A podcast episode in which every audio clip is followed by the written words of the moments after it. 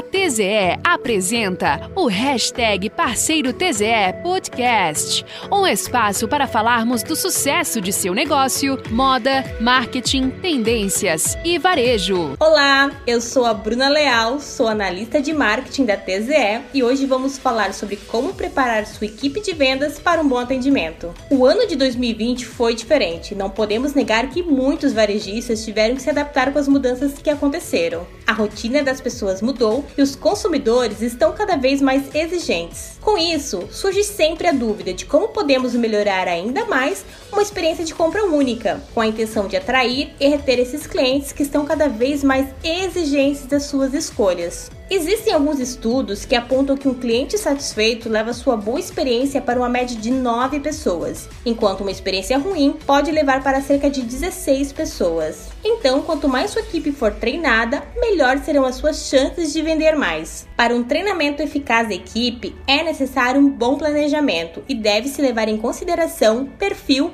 e algumas dificuldades específicas. A primeira dica é: seja um líder e não um chefe. Você sabe qual é a diferença? Chefe é temido, não respeitado, não existe uma abertura para relatar problemas, trocar ideias e conselhos.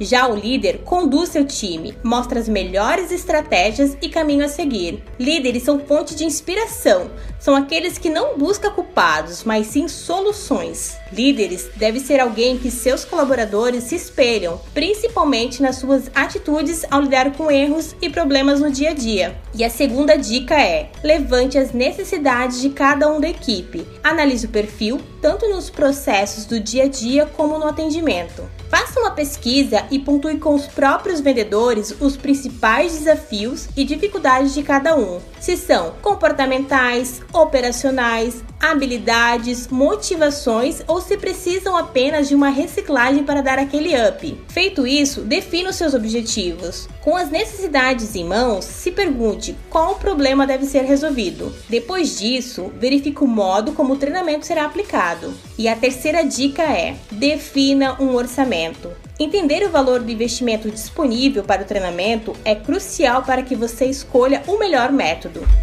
Este passo deve ser feito com antecedência para evitar imprevistos. Existem no mercado muitos cursos gratuitos que podem te ajudar, caso a verba seja curta, e uma boa pesquisa na web pode te ajudar nesse sentido também. A última dica é exemplificar de forma clara e bem detalhada todos os processos para que o treinamento seja efetuado. Quanto mais informações, detalhes, análises você fizer, mais assertivo será o treinamento. E lembre-se, tudo se trata de pessoas, pessoas que compram, pessoas que trabalham. Por mais que a sua loja implante ideias modernas e tenha processos bem planejados, se você não investir periodicamente em capacitação profissional, a sua loja ficará estagnada e o seu negócio poderá gerar mais prejuízo do que lucros. Bons treinamentos podem trazer inúmeros benefícios, como aumento da produtividade, satisfação com o trabalho, diminuição da rotatividade e retenção de talentos além da redução de custo e uma melhoria da sintonia entre a equipe.